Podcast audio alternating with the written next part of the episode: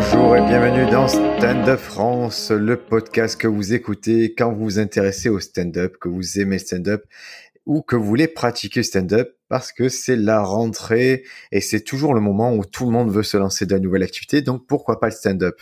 Alors juste un truc, ne vous trompez pas de porte. N'allez pas à l'impro, ça, ça me plairait pas. Ça, je suis très énervé si vous allez à l'impro au lieu du stand-up. Je m'appelle Briac et je suis accompagné de Sofiane Mbarki. Salut, salut Briac, salut tout le monde. Ça va? Salut Sofiane. Oui. Tiens, tiens, tiens. Tu, es, tu es micro connu maintenant. Micro connu, ouais. On me reconnaît euh, dans la rue. euh, On me dit, euh, c'est toi Sofiane? Je dis oui, pourquoi on se connaît? On me dit non, mais j'ai reconnu ta voix. C'est ta voix qui est identifiée euh, Ah. Stand de France. Les gens connaissent ma voix, mais pas encore mon visage. La prochaine étape. Ouais, ouais, ouais. Écoute, c'est pourquoi pourquoi on t'écoute à rue? Parce que euh, tu es à Paris qu'on entend ta voix dans les comédie clubs. Donc c'est vrai que c'est euh, c'est marrant de voir ben, que par qui le podcast est écouté et, et je vais vraiment faire une parenthèse cool, c'est que vous êtes adorable quand vous nous croisez, quand vous nous dites euh, des mots sur le podcast, vous êtes nombreux à écouter. Je vois que c'est très forcément c'est très ciblé, c'est ce qu'on voulait de suite. Et, et c'est cool de voir que vous l'écoutez, que ça vous accompagne, que des fois ça vous fait réfléchir, ça vous motive. Il y en a même qui sont pas d'accord avec tout, et j'aimerais que ce soit la majorité qui soit pas d'accord avec tout. Et ça nous va très bien quand on peut en discuter, c'est très très bien comme ça. Ouais, bah, j'ai pu discuter avec beaucoup de, gens et tout qui parlaient du, stand- du, podcast. Et ça fait bizarre hein, d'avoir euh, de, de, de rencontrer ces auditeurs. Que quand on le fait, on n'a pas forcément euh, l'idée qu'il y a des gens qui nous écoutent. On pense pas forcément à ça. Et d'un coup là, ça fait bizarre. C'est abstrait hein, au début. Ouais, ouais. Voilà, écoutez, c'est euh, merci en tout cas d'écouter. Vous êtes euh, un peu plus nombreux à chaque fois. Donc aujourd'hui, on va pas parler d'actualité euh, stand-up, tout simplement parce que l'actualité stand-up euh, sur Netflix, sur les plateformes, elle n'existe pas vraiment. Donc il y a encore le catalogue, on n'a pas fini d'éplucher le catalogue OCS quand ils ont fait la mise à jour. Ouais. Et- mais, mais Netflix, ils ont plus rien, euh, ils ont rien en stock là. Ouais, c'est le Covid là, il y a, c'est fini. Ouais, ils devaient. euh, Alors je te demanderais juste, Sofiane, parle un peu plus fort, comme ça. Comme ça, je vois bon. que nos niveaux, ils sont un. Ouais, ils sont un peu, n'exagère pas non plus, je vais te mettre une gifle. Voilà. Mais euh, ju- juste Netflix, ils avaient prévu vraiment toute une série de captations au printemps. Covid oblige, ils ont annulé toute cette série, mais c'était euh, cette série de captations, ça aurait, s'ils avaient sorti une captation par semaine, ça aurait couvert l'année a priori. Donc là, je sais pas dans quelle mesure ils vont reprendre le- les captations. On nous annonce quelques spectacles euh, dans les prochaines semaines. Avant la fin 2020, il est censé avoir Ricky Gervais, Ali Wong, Tom Segura. Mais euh, avant la fin 2020, ça veut dire euh, ça nous laisse quand même trois mois pour trois stand-up annoncés. Donc c'est pas grand chose. Je crois que Après peut-être des, des trucs euh, des trucs qui vont être tournés à l'étranger dans des pays où ça va un peu mieux, je sais pas, peut-être des trucs comme ça, mais c'est compliqué quoi. ouais, ça m'a l'air ça m'a l'air dur. Les captations, il y en a eu en France. Euh, Il y a eu euh, France TV Slash là qui a fait toute une série de captations. Ça s'appelle Autour d'eux. Ouais. Et c'était des captations pour, euh, ben, en, gros, le concept, c'était euh, quels sont les jeunes comédiens qui entourent des humoristes. Par, son- par exemple, quels sont les jeunes comédiens qui entourent Kev Adams, quels sont les jeunes comédiens qui entourent Shirley Soignon? Et c'est ainsi que, que voilà, Shirley Soignon, elle a pu, euh, par exemple, elle a pu mettre en avant toute une génération de comédiens qui se révèlent en particulier au Barbès Comedy Club, dont Louis Chappé, qui ont pu jouer dans de très bonnes conditions, faire une belle captation. Et ça, c'est quelque chose qui va arriver euh, sur vos écrans en France. Donc, pour la première fois, on va peut-être avoir un peu plus d'offres en France que sur Netflix. C'est bien, Ouais, c'est très bien. C'est bien et France TV Slash, ça fait un petit moment là qu'ils font des petits trucs sur le stand-up. On va voir euh, ce que ça va donner hein. Apparemment. Ah, ils ont pris un créneau et c'est qualité. Il y avait le petit documentaire, il y a les petites choses. Hein. France TV Sage, c'est en train de se mettre sur un truc qui est très intéressant. Et honnêtement, quand tu commences dans le stand-up, quand ça fait pas 100 ans que tu en fais, euh, avoir une belle captation, tu sais qu'il va pas y avoir une audience folle. Hein. Ouais. On est d'accord, mais c'est pas France TV Sage. De toute façon, ils- leur euh, le- leur mesure, c'est pas c'est pas une question d'audience puisqu'ils le disent de suite. C'est France TV Slash, c'est censé être sur les réseaux, d'être sur euh, Internet. Donc, tu peux avoir un objet très cool qui circule et, et voilà, c'est tout à leur honneur de, de mettre en avant ces, ces, humoristes. Le concept, je trouve très très bien parce qu'on voit bien que le stand-up fonctionne par cercle et, euh, et c'est bien de mettre en avant certains cercles. Ouais, je vois ça. Certaines philosophies en fait de stand-up euh, qui qui ressortent quoi. Philosophie, ces petites équipes, on peut considérer par exemple demain, il pourrait très bien avoir autour de Farid, euh, ça, ça, ça pourrait très, ça pourrait marcher aussi. C'est-à-dire, on voit bien qu'il y, qu y, a des gens qui sont un peu moteurs de leur entourage. Ouais, autour de Briac. autour de Briac, moi, moi j'ai de quoi le remplir. Hein. J'ai de quoi le remplir, mais le le point de bascule, c'est Briac, le souci. C'est les gens ils vont dire autour de qui, pardon? mais en tout cas, ça me ferait très, très, très, très plaisir. Et, et tu vois, je me reconnaîtrais vraiment d'un programme comme ça si euh, euh, ben, si je suis entouré de Bédou, si je suis entouré de Lies Acro, si je suis entouré de toi, je, je veux dire, je, je serais fier de représenter ça et je, je me retrouverai dans, dans votre stand-up en fait, je le sais. Ouais, bah c'est, bah on taffe tous ensemble, du coup, il y a la patte de chacun, quoi. C'est ça le. Ah, écoute, tu, puisqu'on me parle de taffer tous ensemble, je vais commencer. Euh... je vais vous donner pas mal d'informations. Cet épisode, c'est un épisode qui va être euh, consacré peut-être un peu moins aux techniques d'écriture, mais plus à l'environnement de ce que peut être euh, Paris et du, du de ce qu'on a constaté à l'heure actuelle. Donc j'espère que vous aurez euh, bah, des choses qui vous parlent, des choses bah, que, qui rentreront dans votre tête pour la suite. Ça dépend où vous en êtes. La première chose que dont je veux vous parler, ce sont les worksessions. Les worksessions, ce sont des petites, euh, des petits créneaux libres laissés par le Barbès Comedy Club. Euh, donc c'est du mercredi au vendredi de 17h à 19h. Et vous pouvez aller au Barbès Comedy Club écrire. Ouais. Donc euh, c'est pas qu'ils vous mettent pas des ordinateurs ou des stylos à disposition, c'est pas ça le concept. Hein. Ça va pas résoudre vos problèmes d'écriture en tant qu'écriture, mais c'est juste, c'est comme si on disait aux humoristes et les gars, il y a une réunion là, allez-y. Et si vous arrivez à vous entendre entre à plusieurs personnes, ben peut-être écrivez ensemble. Sinon, vous pouvez le faire dans votre coin avec des gens qui sont dans la même problématique que vous. Ouais, bah ça, ça contrebalance d'un truc qui, qui à Paris est, est vrai, c'est que à Paris, euh, il, un stand-upper, il est très très seul. Et du coup, euh, ce truc-là de work session, ça permet de se fixer des heures dans la journée vraiment pour écrire, pour se consacrer à ça, et avec des gens qui vont pouvoir euh, te, te, pas, pas, pas écrire pour toi ou pas te donner des blagues, mais te, le fait de parler, te poser des questions, te faire prendre du recul sur ce que tu fais, quoi. Et ça, c'est vraiment. Euh, il va bien falloir comprendre que on ne va pas en session d'écriture à plusieurs pour qu'on nous donne des blagues. C'est pas ça la dynamique. De la même façon, je n'attends pas de quelqu'un ce type de retour qui se concentre sur la blague. Je veux, je préfère à titre personnel qui se consacre sur le propos. Ouais. Sur. Est-ce que c'est clair ce que je fais? Est-ce que tu trouves ça la prémisse cool? Est-ce que tu, est-ce que ça te parle ou est-ce que je, ben je fais un truc que tu as déjà entendu 100 fois C'est ça qu'on veut entendre. Ouais, ça c'est. Il faut apprendre à travailler à plusieurs. Il y a, il y a une méthodologie, je vous la mettrai, je vais l'écrire de suite. Je vous la mettrai sur l'intitulé de l'article, mais, mais sur Scène de France, vous trouverez une méthodologie euh, pour travailler l'écriture à plusieurs et pour que ce soit bénéfique pour tout le monde. Pareil, il faut, faut instaurer un peu un rapport de d'égalité parce que forcément dans une dynamique de groupe, s'il y a cinq personnes qui viennent qui connaissent pas très bien, c'est possible qu'il y ait des personnes qui prennent un peu l'ascendant, qui prennent un peu trop de volume dans cette histoire-là pour pas grand-chose. Mais juste parce qu'elles sont un peu plus volubiles et que les autres euh, sont plus timides. C'est dommage de... Voilà, il vaut mieux équilibrer, quitte à le faire euh, avec un chronomètre, dire ben, consacre 10 minutes à chacun. Euh... Moi, j'ai toujours trouvé ça plus, plus efficace.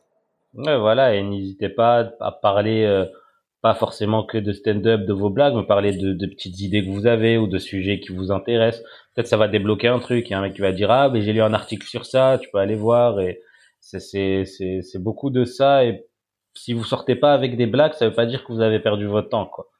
Vraiment. Euh... Ah, ça c'est c'est vrai que il y a une partie technique et une partie conversationnelle qui est importante. Ouais. il faut pas hésiter dans la conversation à se dire c'est c'est détendu on est vraiment là pour parler et le but c'est pas euh, d'envoyer du matériel en permanence. Le but c'est de l'inspiration et de l'échange. Le ping-pong que vous faites avec vos camarades, c'est une représentation du ping-pong que vous ferez peut-être avec le public, mais sans que lui vous réponde.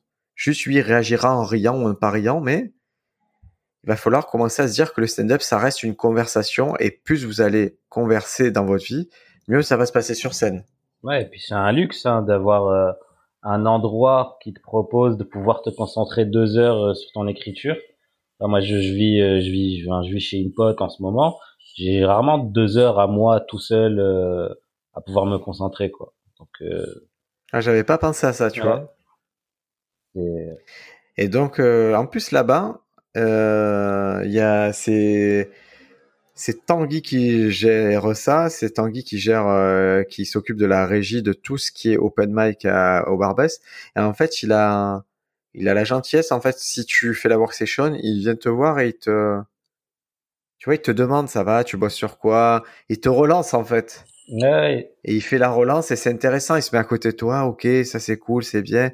Mais écoute, ça, ça vaut le coup de tester. Ça a l'air de rien, mais c'est comme si c'est le petit ange sur ton épaule qui te dit vas-y, continue. Ouais, Tanguy, il a, il a, il a beaucoup, beaucoup de bienveillance. Euh, et moi, je suis agréablement, agréablement surpris par, euh, par les gens au Barbès euh, qui, qui, sont contents en fait que tu viennes chez eux. c'est pas. Ah, il y a quelque chose. Hein, moi, je, je le dis en toute honnêteté. Euh, le ce que je m'attendais au niveau ambiance entre les humoristes et ce que j'ai vu, il y a un monde parce que ça se passe trop bien. C'est c'est cool. Je veux dire, les gens sont cool au niveau open mic. Tout le monde est très très détendu. Il n'y a pas. En fait, je crois qu'il y a un côté où tout le monde a compris qu'il n'y avait pas de compétition. Et il y avait, en fait, quand tu es prêt, tu es prêt, tu passeras un stade. Mais jusqu'à ce que tu sois prêt, franchement, tu te bacs avec toi-même. Ouais, c'est c'est ça, c'est après, c'est c'est la guerre pour pour pouvoir jouer, ça c'est sûr, mais euh, mais c'est une guerre qui est contre le, le, le jeu, pas contre les joueurs. C'est ça, exactement. Et euh, c'est Alex Nguyen qui a, je crois, qui a sur sa Alex Nguyen qui donne des cours de stand-up à Paris, qui, qui, avait qui avait dit ça, qui avait repris cette phrase euh, ne détestez pas les joueurs, détestez le jeu. Et c'est vrai hein, dans le stand-up. C'était c'est bien juste ça. Bah, y a... Alors, donc, je t'en prie, excuse-moi. Non, mais je dis, il y a personne euh, qui va. Si t'es si t'es solide, t'as un bon matériel, c'est pas parce qu'il y a un autre humoriste euh, qui est là qui, qui, va prendre ta place ou qui va prendre ton créneau. C'est il y a vraiment que toi qui, qui compte sur ce que tu fais, quoi. Ouais, donc c'est pour ça concentrez-vous sur vos performances et et même j'ai eu tendance, ça m'arrive même là, hein, de, de me voir des trucs, me dire ah ça c'est pas bien, ça c'est bien, ça c'est pas bien, mais en fait ça me sert à rien. Ça me sert à rien que, que j'observe. Ouais, si ce n'est pour la démarche intellectuelle, mais je ça, ça m'apporte rien. Hein, je ça me fait pas avancer moi. Donc euh, concentrez-vous vraiment sur vos trucs personnels et euh, perdez pas trop de temps à voir si les autres ça marche, ça marche pas. C'est et de la même façon, il va falloir et ça c'est une tendance que moi je vois à la hausse chez mes élèves, en particulier mes élèves de Paris, c'est euh, c'est ils essaient de comprendre ce qui marche chez les autres. Et je crois que c'est du temps perdu en fait. Je crois que c'est vraiment ah mais elle fait ça et elle a, du succès ou elle a ou elle a des rires mais on s'en fout en fait.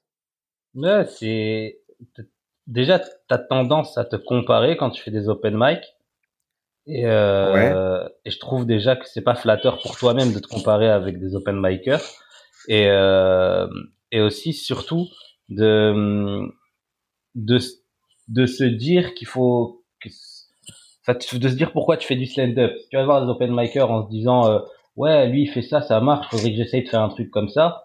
Tu fais du stand-up pour que ça marche ou tu fais du stand-up parce que tu as besoin de dire quelque chose pour pour faire pour développer ton art et tout ça?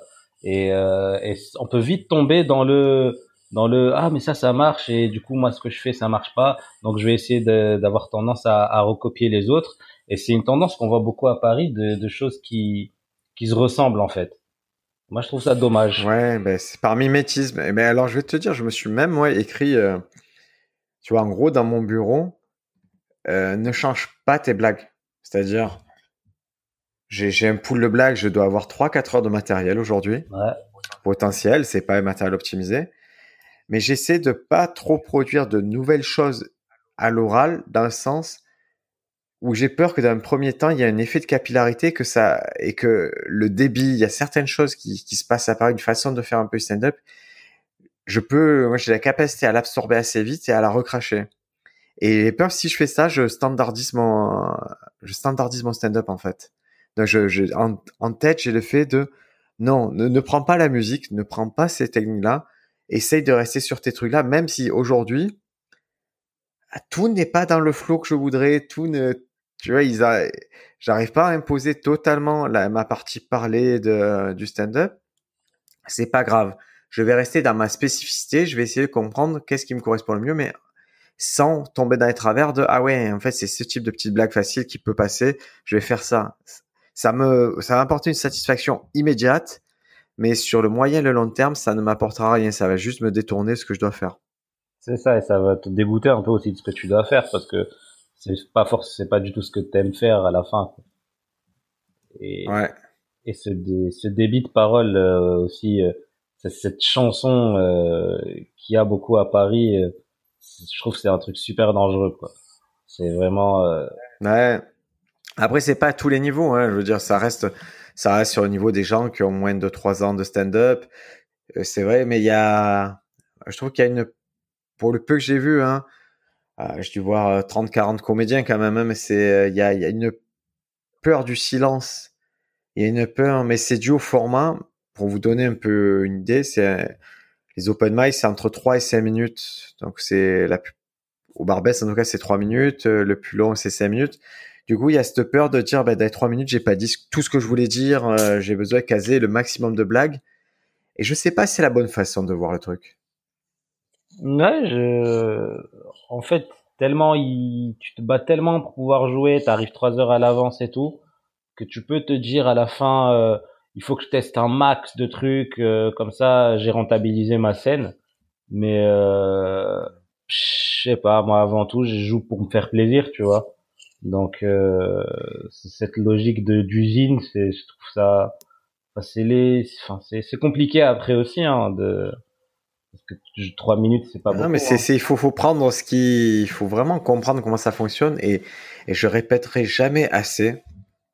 Et ça, que ce soit Bédou ou toi, vous, vous en rigolez toujours de, de cet aspect-là chez moi, mais c'est aller avec un plan en tête faire des scènes. Il faut toujours avoir un plan, se dire pourquoi je fais ça et, vous tenir au plan. Je vais vous donner un exemple qui est, très très simple. Euh, ces, derniers temps, je, suis avec un sketch qui se passe plutôt bien, avec des dessins, ça se passe bien quand, quand je le fais. Puis, euh, il y avait un open mic de 5 minutes, et je venais, et j'avais plus envie de faire les dessins. Pourquoi? Parce que les dessins, je n'aurais rien appris de plus. Si ce n'est euh, faire rire les gens, j'allais rien apprendre sur mes dessins. Je savais que ça marchait dans le... et ce qu'il fallait modifier, je pouvais pas le modifier de suite. Je me suis dit, je vais faire un autre matériel. Et, vraiment, le soir où je devais faire le matériel, il y avait pas mal de monde à la salle. C'était l'occasion un peu de triompher si je faisais des essais ou de faire quelque chose, de me faire mieux voir. Mais mon plan de base, c'était tester l'autre matériel et travailler l'autre matériel parce que pour le futur, je vais en avoir besoin de ce matériel-là. Donc, je m'en suis tenu au plan de base. Ça n'a pas bien marché, mais si je prends le, la feuille de route, j'avais besoin de cette étape-là. Et je dois me tenir, je j'ai pas de regret, je dois dire, ok, tu c'était pas bon, tu t'es pas bien fait voir, mais est-ce que le but c'est de faire voir ou de tester ce matériel-là? Et je l'accepte. Et mais par contre, j'en discute, j'en discute euh, après avec les personnes concernées pour voir. Euh, vois, j'essaie de faire évoluer mon truc, me dire pourquoi ça marche pas ce truc-là. Et après, c'est une question de perception aussi. Hein. Moi, ce que ça n'a pas marché de ouf parce que ça s'était très bien passé les fois d'avant, mais il y a des gens qui ont apprécié, mais moi je sais que j'étais pas, j'étais pas content de ce truc-là. Ouais, mais t'en tireras les conclusions, tu, tu, tu verras c'est quoi le, le problème à la fin. Mais c'est aussi, euh, tu vois, genre, euh, comment dire, que je vois dans les open mic, c'est euh, des gens qui viennent avec des blagues euh, qui qu'ils ont écrit, ils font trois minutes de test, mais genre, genre il n'y a pas leur opener, il n'y a pas leur, euh, ils, ils, mettent pas du solide pour euh, pour accompagner leurs blagues. ils font full test tellement, euh, C'est tellement vrai ils veulent essayer. Ouais, ça, il y a trois minutes, c'est vrai, mais on conseille toujours, nous, d'encadrer vos performances. C'est-à-dire, si vous voulez montrer du matériel, mettez-le au, milieu de matériel qui va mettre en confiance. Un, minimum, un opener, c'est-à-dire une ouverture qui permet au public de, comprendre ce que vous faites, votre univers, puis faites vos tests. Parce que si vous commencez sur des nouveautés directement, c'est trop fragile. Ça peut être trop fragile et ça va décaler toutes vos blagues. Il va y avoir un côté où en permanence, vous n'êtes pas, vous n'êtes pas dedans. Mais sur trois minutes, c'est vrai que c'est compliqué. quoi. Ouais, c'est compliqué, mais sais pas, moi, ça m'est arrivé. De Mais en général, les gens, on va dire qu'ils ont, ils ont plus cinq minutes en général. Hein. Moi, au Barbès, ils ont trois minutes. Hein. Euh, ouais, mais le Barbès, c'est pas pareil. Hein. Barbès, je- moi, je considère que le format 3 minutes, c'est une particularité. Je considère que dans la majorité des cas, je, des cas en province et tout, tu auras 5 minutes. Euh, je t'entends plus là. Mais encore plus sur la vérité. hein. Je disais que dans la majorité des cas, hors Paris et tout, tu as facilement Ouais. 5 minutes en, en, en scène ouverte. Et que dans ce cas-là, Ouais, ouais. il- vous seriez bien avisé d'avoir un opener solide, quelque chose qui démarre bien votre set et quelque chose qui conclut bien votre set. Et, euh, et les tests vont se faire au milieu. Et c'est pas quelque chose qu'on qu'on a inventé, c'est c'est une règle, c'est un peu le, une règle d'un tiers de tiers. hein. C'est il faut vraiment encadrer votre performance pour donner une chance au nouveau matériel d'exister et d'être bien lancé. Et même euh, moi que tu vois en ce moment tester euh, mec comme Titoff et tout, il, il sait très bien hein, avec l'expérience que c'est ça qu'il Ouais, faut bah, faire. de, de, de tous les plateaux que j'ai vus là pour l'instant, c'est ce qui ce que tout le monde fait. Hein. Euh, tu commences avec du solide, ensuite t'es au milieu, tu tu testes, mais les gens ont déjà la bienveillance pour toi de voir que t'es solide, que t'es drôle. Et, et après, il faut, faut quand même que tu finisses avec quelque chose de bien pour que les gens, parce que c'est de ça que les gens vont se rappeler, quoi. C'est tout, c'est. Et ça, c'est à tous les niveaux. C'est-à-dire que euh, samedi, j'ai fait l'underground avec, euh, il y avait par exemple Yacine Bellous. Euh, ben, ses premières blagues, ce sont des blagues relativement simples, qui sont très faciles à entendre, très faciles à, pour briser la glace. C'est des blagues qu'il a dû faire à peu près 3-4 000 fois, mais il sait que c'est comme ça qu'on démarre une conversation avec le public. Et, à tous, et tous les autres aussi, tous les autres j'ai pu voir. hein. Alors le seul, le seul qui est pas parti sur cette dynamique-là, qui a, je- qui a pas l'air d'avoir encadré ses performances au milieu de ça, c'était Haroun. Ouais, Haroun, il est venu que, que pour du test. C'est. Après, euh, Bah, alors lui, c'était incroyable. Il est arrivé avec son sac. C'est ça, moi j'ai vu en coulisses. Il il est arrivé avec son sac, son masque sur les épaules, euh, sur sur la bouche. ça. Euh, il est monté sur scène avec son sac à dos. Il a posé son sac, il a posé son masque. Il a fait 10 minutes de test.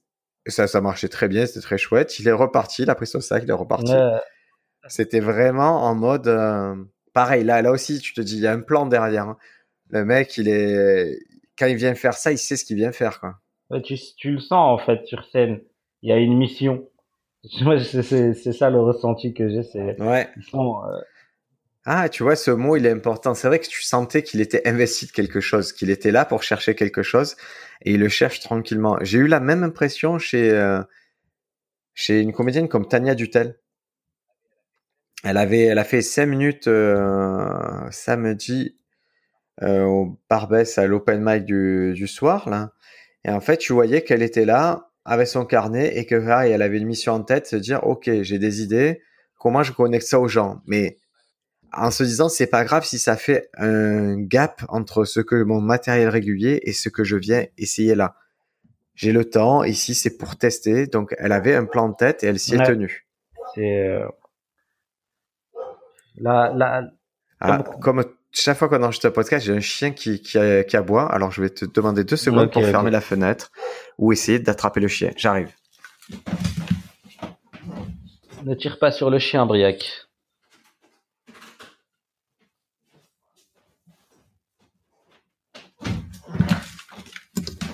Voilà, le chien a gagné. J'ai fermé une fenêtre. Ouais. euh, Du coup, les plans, c'est important, je dis, d'être raccord avec vos plans et dans tout projet, soyez raccord avec ce que vos objectifs. Je vais vous donner un exemple très très simple. Et, et je l'ai vécu et ça m'a pas aidé, ça m'a pas fait du bien. Je moi, le but, c'était d'aller à Paris, là, pour une première, euh, donc j'habite Marseille, pour une première prise de contact avec Paris. Et j'avais, euh, j'ai commencé à contacter quelques comédie clubs et j'avais euh, l'underground qui était acquis euh, parce que j'ai déjà joué plusieurs fois avec euh, Sundembele, Sam Blackster, c'est un plateau que j'aime beaucoup. J'ai connu toutes les toutes les incarnations de l'underground et c'est vraiment on s'est toujours suivi avec ces garçons. Donc voilà, ça c'était bon. Mais je n'avais que ça comme scène. Mais mon plan là-bas, c'était juste de faire connaissance avec les autres scènes, de voir les plateaux, de voir la dynamique, ce qui se passait à Paris, rencontrer mes élèves, rencontrer euh, des, des humoristes. Et ça, c'est mon plan premier.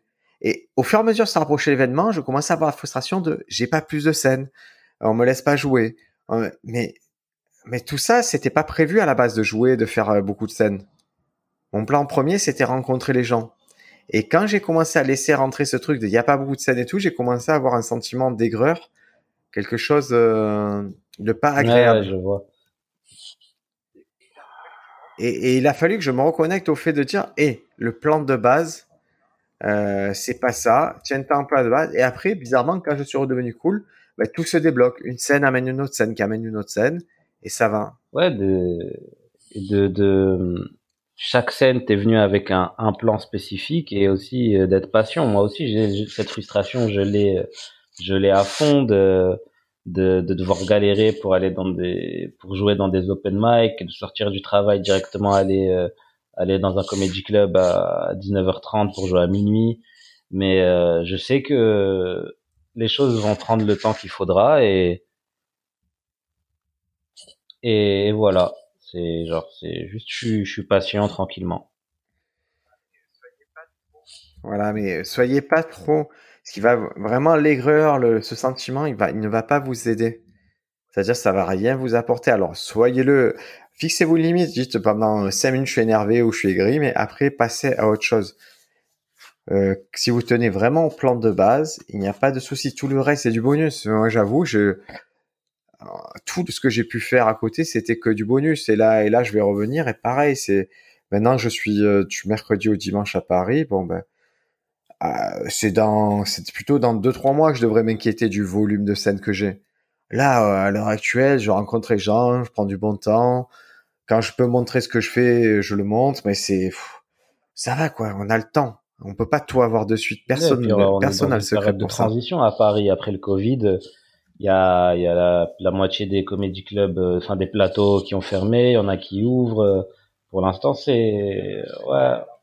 C'est frileux, hein c'est, ouais, l'ambiance, elle est frileuse. Hein Alors, mais ça me permet de faire une transition et c'est quelque chose que je j'en profite.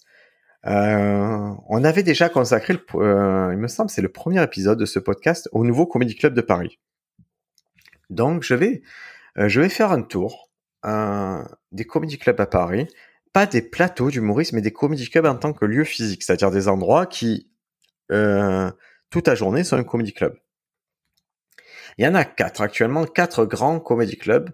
Et je vais vous donner les. On a pu voir les philosophies, on est allé dans chacun, on a pu voir les philosophies différentes, une approche différente. Et comme ça, si vous montez à Paris, si vous êtes de Paris, peut-être vous allez comprendre la dynamique de chaque comédie club, ce qui vous intéresse, ce qui vous intéresse pas, et voilà. Je vais commencer. Euh... Ah, je vais commencer par le Barbès du coup, puisqu'on enchaîne logiquement. Barbès Comic Club, situé donc dans le quartier euh, de Barbès, rue Léon.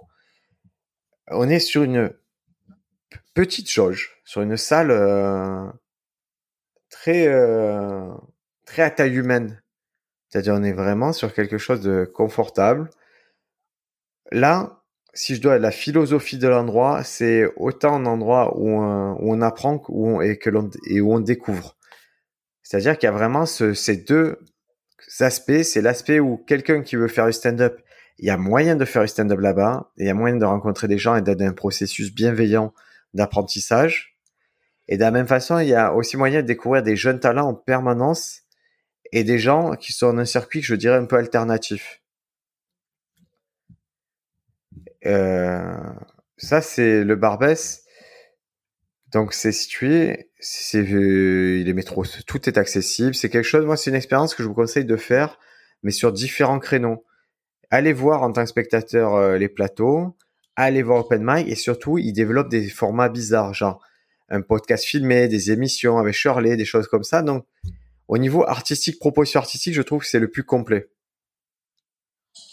Bah, c'est le plus complet et c'est celui qui offre le plus d'opportunités aux, aux jeunes, euh, aux jeunes comédiens, quoi. Avec des, des, des open mic euh, qui sont enregistrés, qui peuvent être réécoutés euh, pour te faire passer sur un open mic de 5 minutes, des open mic qui sont, qui sont captés. Du coup, ça peut te permettre d'avoir une captation. C'est, du coup, c'est, c'est vraiment il y a un côté très méritocratique progressif, c'est-à-dire si tu si ça se passe bien, ben, on te propose le truc d'après qui est, qui, est, filmé, puis le truc d'après qui est plus long, puis euh, mais tant que si on te propose pas, c'est que c'est pas le bon moment. De progression. Et ça c'est agréable. Non, et ça, donc je dis, c'est aussi tant agréable en tant que spectateur qu'en tant que, que comédien. Donc l'autre comédie club un peu, euh, voilà, c'est le comédie club le, historiquement le mieux installé. Il est à République, euh, rue Fontaine-Roi, c'est le Paname. Ouais. Et euh, Paname Art Café. Et là, on est vraiment sur euh, bah, sur une production massive. Hein. C'est-à-dire que, par exemple, un lundi, quand je regarde, il y a déjà 5, 6, 7, 8, 9, 10, 11 créneaux le lundi. Ouais, ça ajoute 16h30 jusqu'à jusqu'à 2h du mat. C'est incroyable. Hein. Et le week-end, alors, c'est encore plus encore plus dingo. Hein. Ouais. Donc là, pour voir du stand-up, pour voir ça vraiment, euh, bah, il y a tout. On a dit génération Paname, ouais, il y a, il y a une génération Paname, il y a vraiment, il y a une école Paname, il y a, il y a un truc qui se passe là-bas, il y a eu, il y a eu des gens qui sont sortis de là.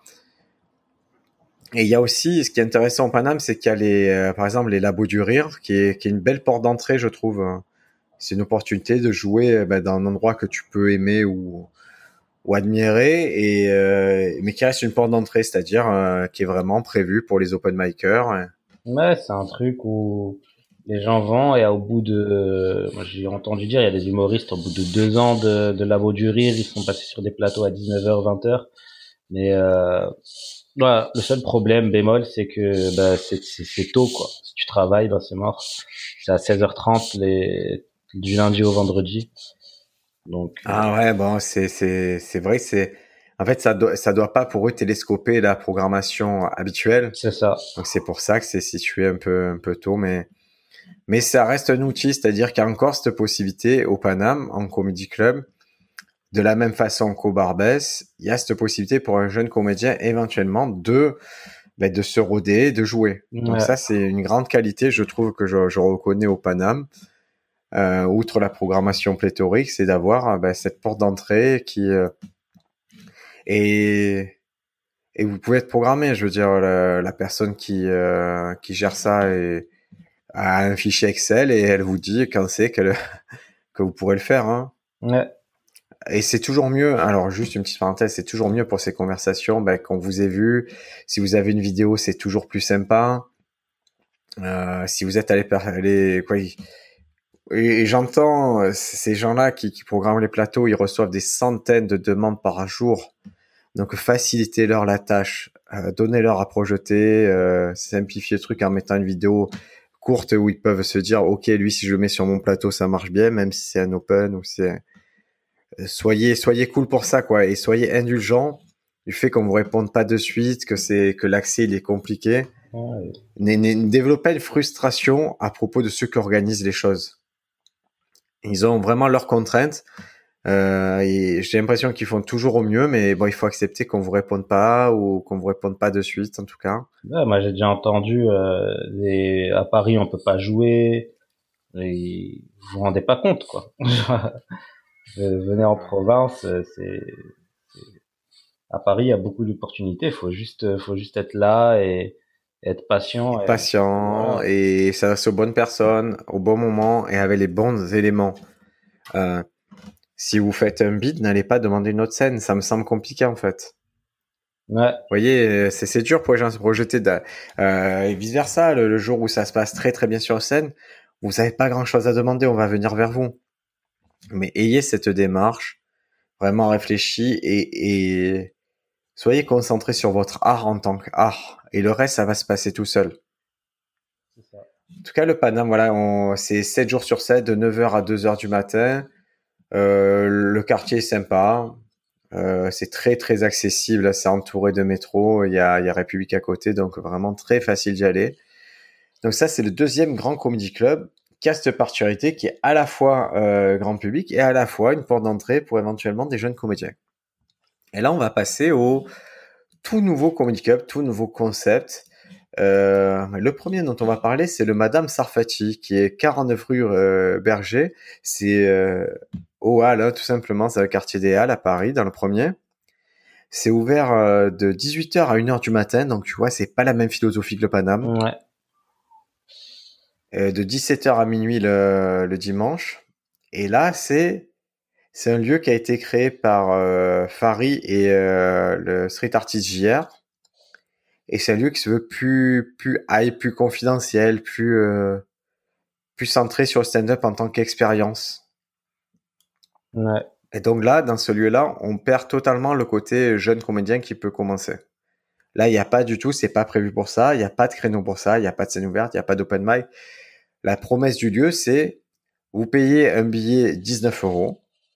Vous ne savez pas qui est programmé, mais nous, on vous assure que la programmation, elle est cool et de haute volée.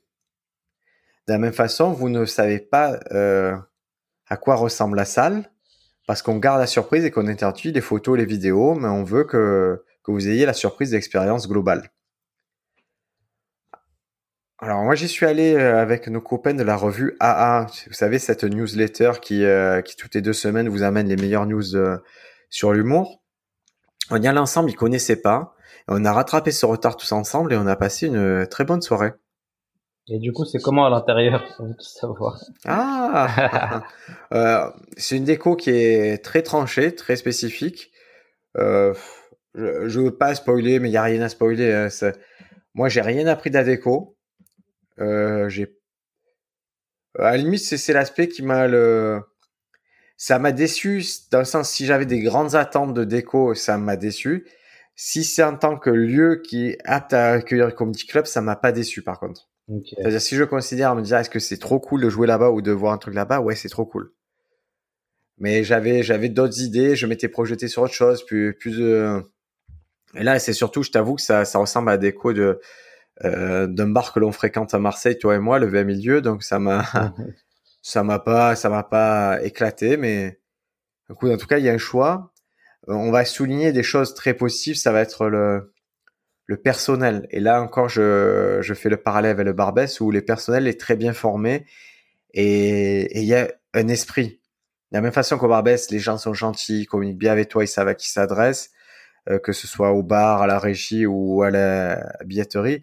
Là pareil au Sarfati le personnel est bien formé c'est-à-dire que dès l'accueil, c'est une expérience.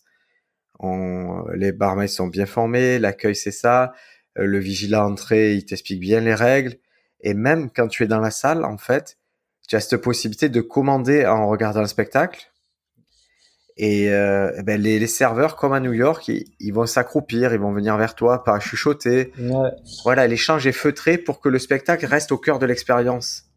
Et c'est très chouette. Bah, c'est des nouveaux lieux où tout est fait pour le stand-up. C'est ça que j'ai beaucoup aimé. Hein.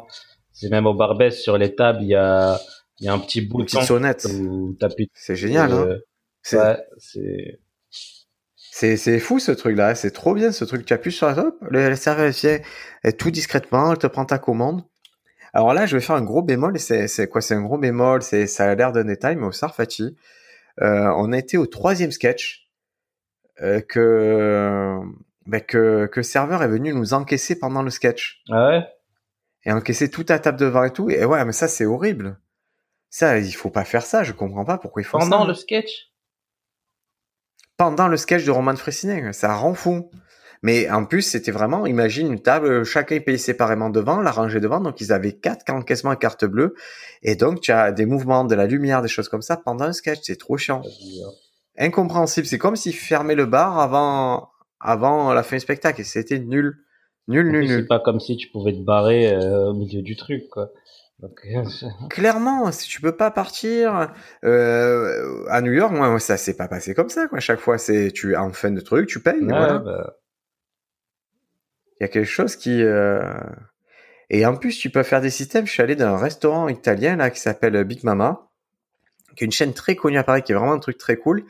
Et en fait, tu sais, avec le Covid, on en est à un moment où, où il y a, je, pense tu l'as remarqué sur étape, il y a plus de cartes en fait. Tu peux plus manipuler de cartes euh, pour. Et du coup, tu as un QR code à scanner et ça te renvoie sur la carte du du restaurant ou du café. Et chez Big Mama, ils sont allés plus loin, ils te disent, ben, scanne ce, ils te filent un petit flyer, ils te disent, scanne ce QR code, ton numéro de table, c'est le 619, tu tapes 619 et tu as ton, euh, directement ton, ton addition et tu la payes en ligne. Comme si tu commandais, quoi. Comme C'est-à-dire qu'il n'y a plus d'échange d'argent et tout. Comme si, ouais. comme si... comme si tu avais commandé, mais tu as été, mais là, on pourrait, il pourrait faire largement la même chose.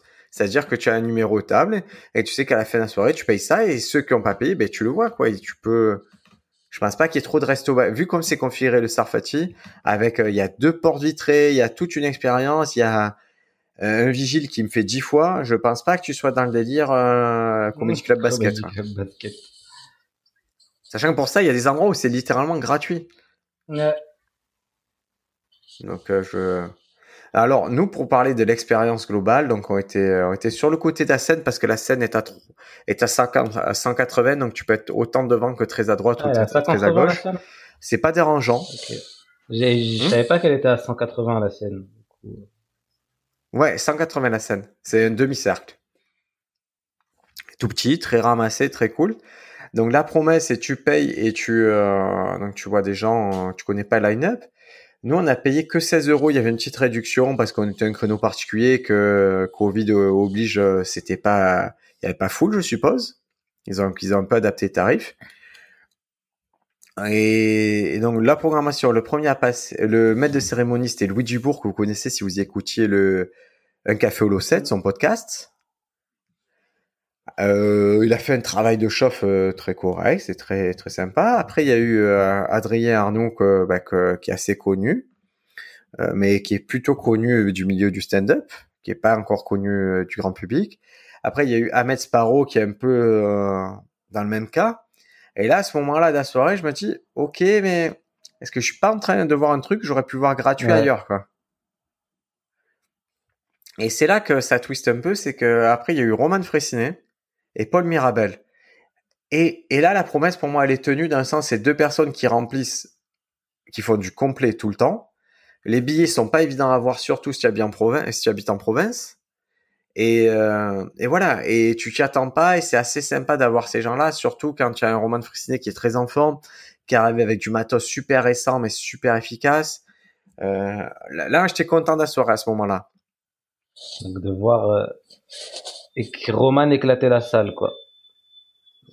Ouais, revoir avec du truffré, même qui te chamboule un peu, tu vois, sa façon, avec des, des sujets qui me, qui me parlaient. Ça me parlait, ce qu'il faisait, c'était très intéressant. Après, il y a eu euh, donc Paul Mirabel, très cool. Hein, il est en tournée. On sait que là, c'est un peu, à mon sens, c'est la dernière date d'une tournée où vous le verrez dans des 100, 150 places. Après, ça va être un mec qui va remplir des 500 places, sûrement, Paul Mirabel. Donc là, tu le vois, la, promesse est tenue. Tu as les gens hype du stand-up au bon endroit au bon moment et c'était bien. C'était intéressant d'avoir ça. pas le line-up euh, quand tu arrives là-bas ou quoi. C'est. Ah non non, tu sais pas. Tu sais pas. Et du coup, c'est quatre euh, quatre ah, humoristes. vraiment? C'est ça? Quatre humoristes, euh, ouais ouais. Et avec un truc particulier, ça, je vais insister. Le timing est drastique, c'est-à-dire ils ont un chronomètre en face d'eux, ils ont, ils savent où ils en sont mais par exemple, s'ils ont 10 minutes, ils n'ont pas 11 minutes. Et ça, c'est quelque chose que j'ai constaté à Paris, que nous, on est très très large en province, c'est le timing est systématiquement respecté. Même s'il n'y a pas de spectacle après, si on a dit ça, si le plan c'est on fait une heure, il faut faire une heure. Ce que j'ai remarqué, moi, c'est que à Paris, on joue plus, mais à Marseille, on joue plus de minutes. Mais euh, ce qui veut dire que à la fin, les Parisiens, ils ont des bons 3 minutes ou des bons 5 minutes, alors qu'à Marseille, as, tu peux être bon sur 8 euh, minutes, mais en 3 minutes, euh, pas bon. Enfin, tu vois ce que je veux dire? C'est. Alors, je suis, je suis pas vraiment d'accord dans le sens où, en fait, on a pris l'habitude de jouer plus longtemps. Donc, on se dit, ouais. Et on a pris cette habitude de se dire, ouais, mais j'ai, en gros, j'ai le temps d'installer mon truc. Mais mais je crois qu'un mec fort, il est, fort en 3 minutes, il est fort en 8 minutes, tu vois, il n'y a pas, il y a, pas eu de, voilà, j'ai l'impression que Ça le fera. oui, mais à la fin, c'est ça. Mais juste, si vous, vous, vous pensez venir à Paris ou quoi, préparez votre 3 minutes, préparez votre 5 minutes. Euh, ah, concentrez-vous. Vous n'êtes pas avec un 10 minutes en croyant que vous allez pouvoir jouer 10 minutes. ah ouais, concentrez-vous vraiment, vraiment sur une unité de temps courte. 3 minutes, 5 minutes, ça suffit large, mais large. Euh, si vous faites, euh, franchement, et encore moins de la demi-heure, hein. tous ceux qui se concentrent sur une demi-heure, c'est très bien au niveau, pour vous, vous avez un produit, peut-être que vous allez faire tourner et tout, mais pour, euh, pour le côté parisien, euh, la demi-heure ne sert à rien du tout. Mais à rien du tout, du tout. Donc ça, euh, Sarfati, très sympa. Donc je, je vous rappelle, euh, je vous rappelle l'adresse 49 rue Berger. Si vous allez à Paris, c'est un endroit vraiment qui est très sympathique en tant que spectateur. Par contre, ce n'est pas, mais c'est juste pas ouvert pour pour les jeunes humoristes. Hein, c'est tout. C'est pas le concept c'est pas fait pour. C'est une expérience de comedy club en tant que comedy club. Donc, euh, vous en pensez ce que vous voulez. Moi, je, je pense que c'est une expérience qu'il faut, faut faire. Euh, ça vaut le coup, quoi. Tu iras, Sofiane, à un moment quand tu auras quand je, quand je recevrai mon salaire. Enfin.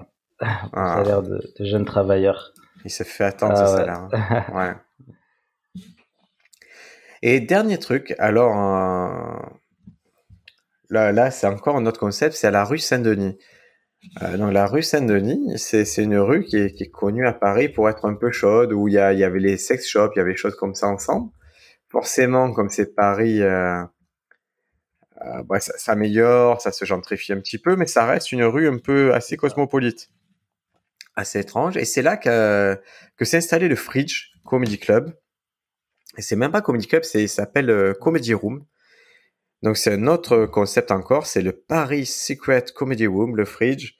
C'est euh, lancé par Kev Adams. C'est lui le fer de lance de, cette histoire-là. Et donc j'y suis allé aussi. Je, n'ai pas, j'ai pas pu rentrer, j'ai pas assisté à un spectacle, j'ai juste pu un peu regarder la déco, parler un peu avec les gens. Il y a une programmation régulière, donc pour euh, qui est original, qui est, qui est différent des autres endroits encore. C'est une autre philosophie, à mon sens. C'est vrai qu'ils te disent c'est une expérience stand-up euh, authentique, intimiste. J'ai l'impression qu'ils s'en tiennent à ça. Quoi. Ouais, c'est... Ils ont la petite, leur petite team aussi euh, qu'on n'a pas vraiment... Euh... C'est pas les gens dont on entend beaucoup parler, mais qui sont euh, plutôt forts. C'est ça que les, les, ah ouais, ouais, ils ont un truc et surtout ils ont ils ont récupéré. Il y a certains comedy clubs qui étaient un peu itinérants, qui dépendaient d'autres salles, qui sont venus se greffer à à, à cette salle, qui donc euh, le le Comedy Pop, le 33 Comedy, qui viennent, euh, bah, qui, qui, font résidence là-bas. Et c'est intéressant, ça offre une, moi je trouve que ça offre une très très belle variété. Et la promesse, c'est vrai que sur une soirée, euh, tu peux passer de il y a plusieurs concepts qui s'entrechoquent dans la soirée et je trouve ça vraiment pas mal. Hein. Et euh, comme les autres, l'équipe est vraiment, euh, sont vraiment tous trop sympas quoi. Même avec les, les nouveaux humoristes et tout, c'est vraiment. Ah oui, parce que euh, faut pas oublier qu'il y, qu y, a cette possibilité là-bas le vendredi et le samedi de participer aux open mic qui sont à 17h30. Le mardi et le samedi. Et moi je, je l'ai sous les yeux donc je vais te mettre une bah, une gifle. Moi, j'ai vendredi, samedi sous les yeux, mais peut-être que mardi, euh, peut-être ça, ça va évoluer encore. Hein. Mais en tout cas, ces open mic existent. Renseignez-vous euh, sur Instagram. Euh, vous verrez que l'actualité elle est en permanence. Donc, il y a cette possibilité d'aller là-bas. Comme d'habitude, il faut se présenter bien avant euh, pour maximiser vos chances de le faire. Mais voilà, il y a cette possibilité de jouer. Euh, de jouer. Malheureusement, pour l'instant, c'est un peu jouer devant d'autres humoristes. Mais mais c'est parce que euh, ben, le truc se lance, la période est un peu particulière et je pense que ça aussi, ça va trouver son public et des gens qui vont avoir envie de voir des, des nouveaux humoristes, il va y en avoir quoi. C'est un endroit qui commence à se lancer. Au niveau du prix, c'est quoi? C'est c'est au chapeau? les, open mic? Les open mic, c'est au chapeau, c'est-à-dire que quelqu'un qui vient. Ouais, c'est gratuit. Ouais, c'est super. Voilà, si vous êtes public, allez vers cette expérience, c'est gratuit. Vous prenez une console, ça suffit quoi. Voilà, et puis ils ont ils ont euh, souvent des des guests dans leurs open mic. Donc, euh, ah, ça c'est cool. Hein. Vous pouvez... Ah, globalement, le, alors je vais faire euh, là les plateaux, je le dis honnêtement, ils frappent très très fort les plateaux. Moi, je vois sur euh, ça fait du Gad Elmaleh, ça fait du Cavadams, du Harry Habitant. C'est-à-dire pour moi, c'est vraiment et c'est limite, c'est la promesse que j'aurais aimé qu'il soit tenu un peu plus au, au Sarfati, c'est-à-dire qu'il y a quelqu'un qui arrive que je me dise waouh, je m'attendais pas à voir débarquer ça. Genre Jerison. euh, Même, euh, je te dis pas, même il y aurait Elise Moon, un mec un peu plus, euh, un peu moins national, mais que- qui a une valeur télé, qui a ou un acteur au cinéma. Ça, me- c'est ça que j'attendais de l'expérience Sarfati, que j'ai pas eu totalement, et que le, le Fridge, j'ai l'impression qu'il joue sur Ouais. ça beaucoup. D'avoir euh, comme Jerison Field qui arrive au Barbès, quoi. Ouais, mais à la limite de Barbès, c'est- improbable, Ouais. Jerry Seinfeld, c'est trop bien quand ça y est, mais c'est pas la promesse Ouais. du Barbès pour moi. La promesse du Barbès, c'est des, c'est gens besogneux, c'est, euh, voilà, c'est, il y a un esprit qui est instillé par Shirley, par Shirley, c'est plus, tu vois, c'est plus blue collar pour moi, euh, le. Barbès. C'est vraiment l'endroit école bleue des ouvriers. Et là, là, c'est un peu plus, euh, c'est un peu plus champagne, on va dire le fridge. Ils sont vraiment passés en mode champagne, mais ils le font bien. Ouais, puis c'est ça doit être étonnant, tu vois, t'es sur scène. euh, moi, j'ai un pote, il a vu, il a vu. Euh, Alors ton micro a changé tout au tout là. C'est Qu'est-ce bon, qui s'est là passé Ah il, non, mais il avait, c'était très bien, hein, comme tu avais fait là, c'était trop bien. On t'entendait. ouais, euh, j'ai d'autant rien plus. fait du tout. Ah bon, mais c'est les, les variations de, de les- des internets. Ouais, du coup, de, qui, qui était au fridge, et d'un coup, il voit Gad Elmaleh, et euh, ça lui a fait un truc, tu vois, c'est c'est Gad Elmaleh quand même, de- de- d'arriver sur un plateau, Ah, c'est de voir sympa. Gad Elmaleh, euh, malgré tout ce qu'on peut dire et tout, euh, ça fait, euh, tu dois c'est, et ça, c'est, c'est, en fait, c'est, c'est horrible, mais c'est vrai qu'il y aura toujours Gad Elmaleh, malgré, même si, et c'est terrible parce qu'à tous les niveaux, euh, tout le monde le dit, quoi. C'est-à-dire, moi, j'ai vu des gens très connus le dire, des gens pas connus le dire, et ça a vraiment entaché son, Bah, sa carrière ouais, entière, quoi. Ah, et c'est, c'est, je- j'entends que c'est mérité, je, je défends pas, mais c'est vrai que c'est, c'est un peu comme un sportif qui s'est dopé, quoi. Il y aura toujours ce truc, ouais, mais il s'est Ouais, dopé. bah,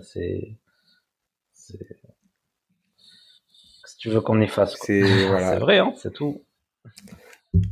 Donc voilà, les quatre. euh, donc je rappelle l'adresse du. euh, alors je vais vous rappeler l'adresse du de- du fridge. Le fridge c'est rue Saint-Denis, c'est 164 rue Saint-Denis dans le deuxième. Euh, la jauge elle est pas grande, c'est 72 places. Donc quand on dit intimiste, c'est intimiste. Il y a pas mal de concepts différents. Moi je vous... Ah, allez jeter, allez jeter un œil à cette plus, ce qui affaire-là. est, Il y a des choses cool, qui se c'est que passent. vous pouvez aller voir des spectacles gratuits là-bas. J'avais jamais vu ça autre part. Ah Des ouais, ouais, spectacles ouais. entiers gratuits de gens qui sont en rodage. Donc euh, après c'est peut-être Corona et qu'il y a pas beaucoup de, de spectateurs, mais du coup c'est une bonne occasion de, de pouvoir aller voir quelque chose d'abouti gratuitement. Je trouve ça. Ouais, ouais, ouais, très intéressant. Donc voilà, vous avez les quatre principaux comedy clubs où il y a des philosophies qui sont très différentes. Et je pense qu'il y a des écoles et des... euh, Il y a quelque chose qui... euh, Moi, je vois vraiment quatre directions différentes, tu vois. C'est un peu nord, sud, Ouais. est, ouest. Ça fait partie d'un grand tout, mais c'est pas la même chose. Sachez pourquoi vous adressez, euh, même en tant que spectateur, euh, ça vous donne l'occasion de voir où vous allez, de choisir en votre âme et conscience où vous allez, où vous mettez votre argent. En tant que comédien, n'ayez pas de frustration de pas jouer euh, au Sarfati, quoi. C'est pas pour vous pour l'instant, peut-être. De la même façon que le Fridge Paname et le Barbès, ce sont d'autres réseaux, d'une autre façon d'y rentrer. Voilà, comprenez bien comment ça fonctionne. N'hésitez pas à vous renseigner, à parler aux gens qui l'ont fait. Euh, c'est toujours bien, en fait. Toujours bien d'y arriver en, en sachant tout Ouais. ça, quoi. Donc ça, c'était le petit tour des, euh, des comédie clubs de Paris. Donc on n'a pas parlé très technique. Maintenant, je, vais parler technique. J'ai noté quelques petits trucs euh, pour ceux qui sont intéressés par ça. Tac, tac, tac, tac. Euh, Alors excusez-moi parce que je l'ai noté. Je voulais avoir des choses pour le podcast. Dans le film, faire concours. Ah mais j'ai perdu ma petite note sur le podcast, c'est dommage. Ah oui, podcast, ça y est. Ah oui, un truc que j'ai, euh, à terminer sur ça en notion technique, c'est qu'en fait, je me suis aperçu que que quand tu es euh, quand tu fréquentes beaucoup les scènes ouvertes, les plateaux et tout, tu es inspiré par ce qui t'entoure, mais tu es inspiré par quelque chose de globalement moyen en fait. Ouais. Et c'est normal, c'est des gens qui débutent. euh, et donc c'est c'est pas ouf. Et de temps en temps, euh, voir des voir des Haroun, voir des Yacine Bellouz, voir des gens comme ça, ça te relance en disant oh putain mais en fait il y a un monde au dessus au, dessus de, mon toit Il y a des gens qui habitent qui sont juste beaucoup plus forts et qui font quelque chose qui est très spécifique, qui marche très bien, qui ont raison de faire ça. Et, et ça t'inspire. Et je m'en suis aperçu parce que j'ai des élèves qui sont venus me voir à l'underground. Et quand ils sont sortis, ils m'ont dit, ça faisait longtemps qu'on n'avait pas vu des comédiens très confirmés. Et, ils ont halluciné, quoi. Ça leur a fait du bien, en fait, de voir ce niveau-là Ouais, qui ça est monstrueux. fait, Parce que c'est un niveau où ça lutte. Tu as plus l'impression qu'il lutte, tu as juste l'impression qu'il ça déroule m'a les idées. exactement la même chose. là. Deux semaines euh, la tête dans les dans les open mic où euh, tu te dis bon ça va j'ai un bon niveau ça je, je vais pouvoir euh, tirer mon épingle du jeu et tout et d'un coup euh, tu passes à l'underground tu vois des des Yacine Bellous tu vois des Edgar Rive avec du matériel mais surmaîtrisé surrodé des personnages sur euh, surmaîtrisés et là tu te dis ok je suis je suis au début j'ai j'ai encore dix ans devant moi c'est c'est vraiment ça que le sentiment que t'as Et, et le mec qui faisait des dessins n'était pas énorme en underground? je sais pas je me rappelle Énorme. pas de lui, ce mec Ah, putain, je t'en rappelle pas. Ben ouais, tu vois, je me suis. Alors, je vais, je vais, je vais, je vais vous donner un retour d'expérience qui est vraiment. C'est que je me sentais bien. Euh, là, au niveau de la performance, euh, je, je me sentais à ma place. Je me sentais vraiment à ma place, tu vois, sur le début de soirée. Je me suis dit, voilà, j'ai j'ai performé comme les autres. Et, et quand euh, est arrivé Edgar Rive, et quand il est enchaîné avec Yacine Bellous, je me suis dit, ah putain, il y a un monde entre Ouais. ont fait ce que j'ai fait.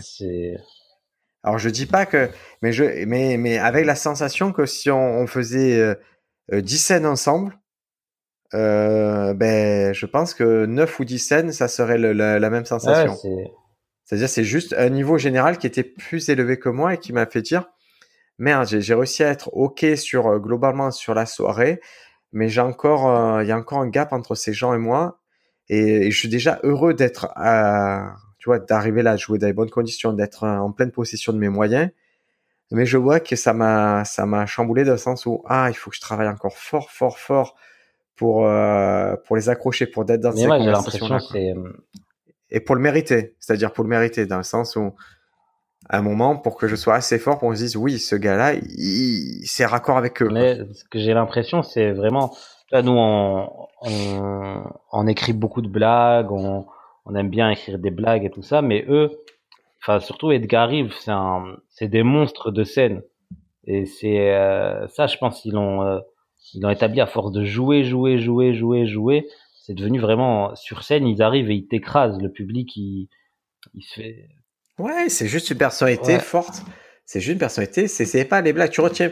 Alors, je vais être honnête, il y a zéro blague que j'ai retenu, hein. Zéro blague que j'ai retenu Ouais, ouais, Edgar Rive, hein. mais il a Il y a pas une blague, je peux pas te sortir une formule que j'ai retenue.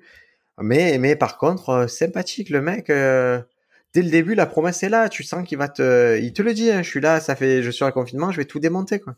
Et il te démonte. Euh, contrairement, par contre, des blagues que j'ai retenues, j'ai retenu des blagues de Yacine et j'ai retenu les blagues de Warren Belle surprise, Ouais, Warren hein. Ah, moi, je connaissais pas. Quelle découverte, Ouais. quoi. C'était cool, hein. Vraiment Mais par contre, ils viennent avec du matos, sûr, sûr. Hein. Ah, je vais vous donner un exemple trop rigolo. C'est Yacine Bellous qui a fait une phase incroyable sur une histoire de ninja. Et vraiment euh, joué impeccablement, original dans son monde, totalement, vraiment unique, qui lui ressemble. Euh, surréaliste comme d'habitude. Hein. Vraiment lui défend ce mouvement surréaliste euh, dans la pure veine des Gizzards. Et donc il fait cette phase et je la trouve trop drôle et à la fin du show, je vais le voir, je dis Yacine, je j'ai jamais entendu ça, tu c'est nouveau? Fait, ouais, là je la refais. Je vais te faire une imitation. Tu veux une imitation Yacine Bellous? C'est c'est tout doux, tu vois, c'est vraiment quelqu'un de gentil qui est là. J'ai pas son énergie, mais vraiment tu sens qu'il te veut du bien. Te fait ah tu as aimé? Ah c'est quelque chose que je faisais il y a deux trois ans que j'avais arrêté de faire. Mais là, comme les gens ils ont des masques, ça ça leur parle. Je vois que ça leur parle les ninjas et je l'assumais pas totalement. Et tu vois en fait c'est une blague qu'il avait il y a des années et qu'il faisait et qu'il a remis au goût du jour et qu'il a remis avec la force qu'il a aujourd'hui, c'est-à-dire qu'il est plus fort que ce qu'il était avant. Et du coup, il sent qu'il avance mieux et il avance 100 fois mieux et c'est trop drôle. Mais c'était un vieux truc. Et là, c'est là que je me suis dit, c'est trop chouette d'écrire, c'est trop chouette de trouver de nouvelles choses, mais, mais moi, à titre personnel, j'ai consacré beaucoup trop de temps à, à l'écriture, à la découverte. Et je suis à un stade de ma vie où c'est, je dois plus faire ça. De mon côté, c'est de l'amélioration que je dois faire. C'est juste améliorer ce que j'ai et l'optimiser, l'optimiser. Sinon, c'est toujours un peu bancal. euh, tu vois, ça sera jamais optimisé et je sens que ma marge de progression, elle est là à titre personnel. Si vous commencez dans le stand-up vos deux prochaines années, je vous conseille au contraire d'écrire beaucoup et surtout travailler votre personnalité. Ouais, c'est ça. Et ce que j'ai beaucoup aimé moi dans le passage de Yacine Bellous, c'est c'est ça. Dans les open mic et tout, on est beaucoup dans efficacité, blague, blague, blague, blague, blague. Tu vois ce que je veux dire? Et euh, Yacine Bellous, il sait qu'il va arriver un moment où il va te faire rire. Et du coup, il prend énormément de temps pour, euh, pour te dire, OK, t'inquiète pas, venez avec moi dans cette idée, venez avec moi dans cette idée. Et à la fin, il te déroule son, son high concept ou son truc. Et... Ben, on est vraiment sur la différence entre, euh, tu vois, on a parlé la semaine dernière, entre conflit comique et tension comique. Lui, c'est le roi, à mon sens, de la tension comique. C'est-à-dire, c'est un assemblage d'éléments qui va monter, monter, monter, créer une attente. Et à un moment où il va commencer à délivrer vraiment le cœur de son sketch, il va t'éclater. Ça me fait penser à un truc euh, qui, m'a fait réfléchir. C'est, euh, je sais plus quel jour, Shirley, elle est, sortie d'un comédie club, où ça s'était pas très très bien passé et euh, où il y avait des gens dans le public assez compliqués. Et elle a dit, euh, il voulait des blagues et moi je voulais faire du stand-up. Euh, et, cette phrase, tu vois, elle a résonné un peu. Donc, euh, ok, d'accord. Donc elle, elle, voit les choses encore euh, différemment de, de ce que moi je vois encore. Tu vois ce que je veux dire? Ouais, et, et, ça veut pas dire qu'elle est raison ou tort. Hein, ça veut juste dire c'est une vision. Elle défend sa vision. J'ai eu cette conversation sur un autre truc avec elle et c'est c'est une vision, c'est-à-dire qu'elle, elle pense que le futur c'est autre chose et que ce qu'elle aime faire c'est autre chose. Donc elle peut pas, elle ne, mais elle, c'est, drôle pour en revenir à l'émission là qui va passer sur France TV. Elle s'est, elle a pris du temps avec les spectateurs, c'est-à-dire avec le public présent. Elle a pris du temps pour reposer les bases de ce qu'elle elle voulait pour son, pour ses protégés, pour son entourage. C'est-à-dire, elle a voulu rétablir le dialogue. Elle a dit, ok, c'est une émission de télé. Il y a des codes à la télévision, mais c'est pas ce que je souhaite. Moi, ce que je souhaite, c'est que vous ayez une vraie expérience de stand-up. Et c'est comme vous pouvez avoir quand vous venez dans mon comedy club, le Barbès Comedy Club. Donc, elle a pris le temps de rétablir ses bases et je trouve ça, ce sont des philosophies très intéressantes.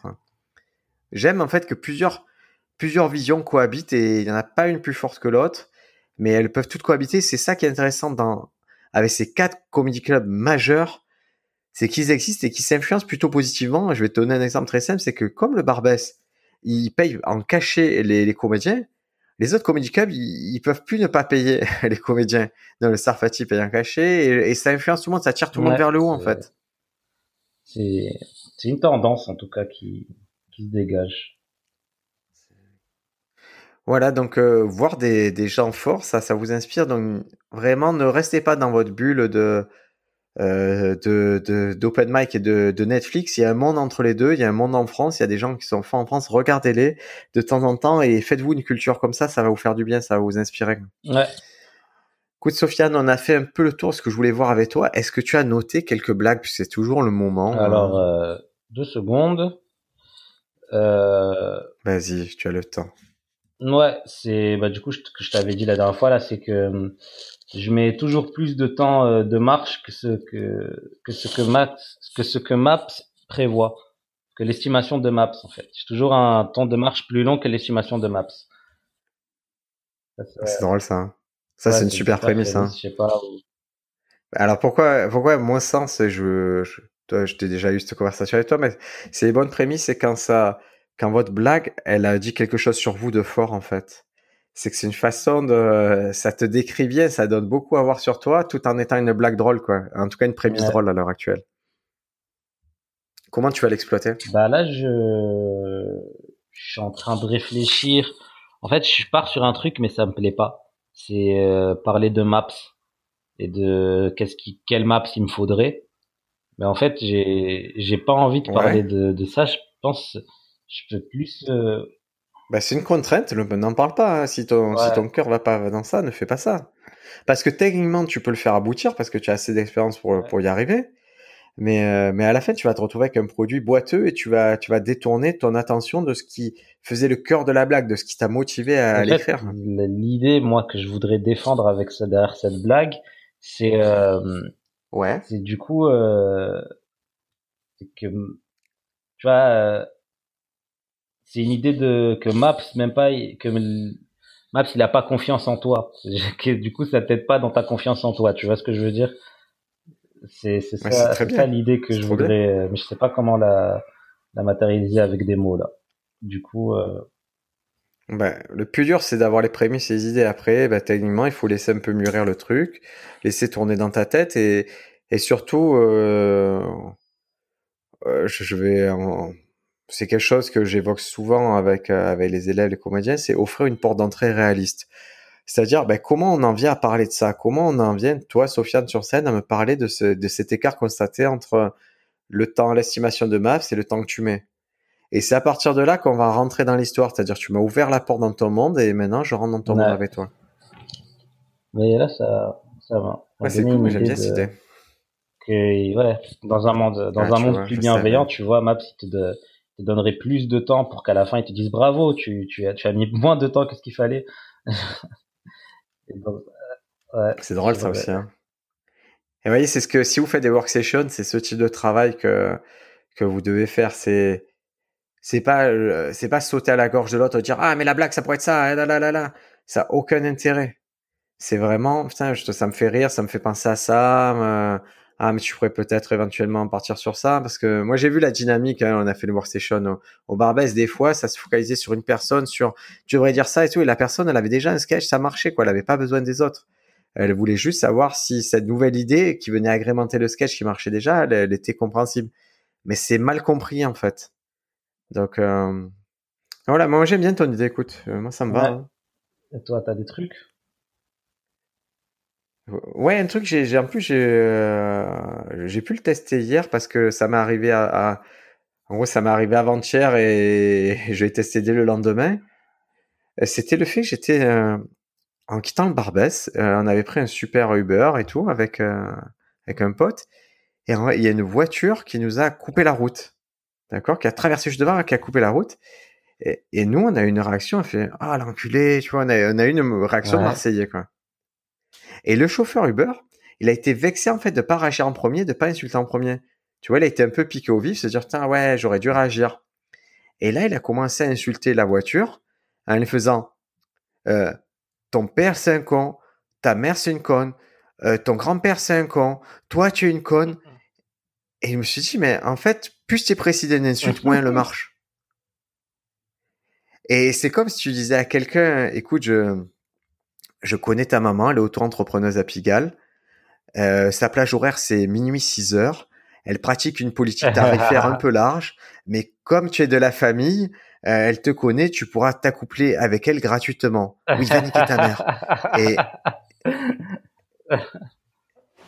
et, tu vois, ce côté, ça me faisait tellement rire. Le mec, il était, s'est lâché, je te jure, il a fait tout l'arbre généalogique. Il fait, c'est un con, c'est une conne, mais, et j'avais l'impression qu'il voulait qu'on dise, c'est bon, qui a rempli le ratio et ça en disait long sur nous, c'est-à-dire qu'on a été tellement vulgaire qu'il a dû se dépasser pour être vulgaire lui. Quoi. Du coup, il a fait la, la l'insulte la plus précise au monde, c'est vraiment. C'était trop type et, et alors là, ce qui est ce qui est intéressant et moi c'est pas un type de blague que je pratique, c'est vraiment les blagues en ok mais pas ok. Je vous explique le truc. C'est euh, encore une fois, je, je, vous renvoie au livre Playfully Inappropriate, qui rappelle que la forme prémisse en punchline avec la punchline qui, qui prend un grand virage, ce n'est pas la seule forme euh, d'humour.